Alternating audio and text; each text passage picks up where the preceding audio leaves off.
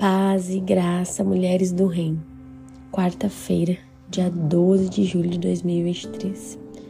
E a reflexão de hoje está em Jeremias 29, 11, que diz assim: Porque eu bem sei os pensamentos que tenho a vosso respeito, diz o Senhor, pensamentos de paz e não de mal, para vos dar o fim que esperais.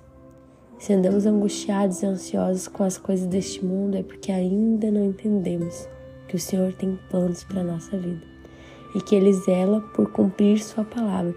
Seus pensamentos são de paz para a nossa vida. Por isso, quando andamos e esperamos no Senhor e temos a certeza que o melhor Ele falar, nossa ansiedade vai embora. São muitos os sonhos de Deus para a nossa vida e muitas vezes nós os entendemos, mas Sua vontade se cumprirá em nossa vida, à medida que entregarmos todas as coisas para Ele. Eu quero orar com você.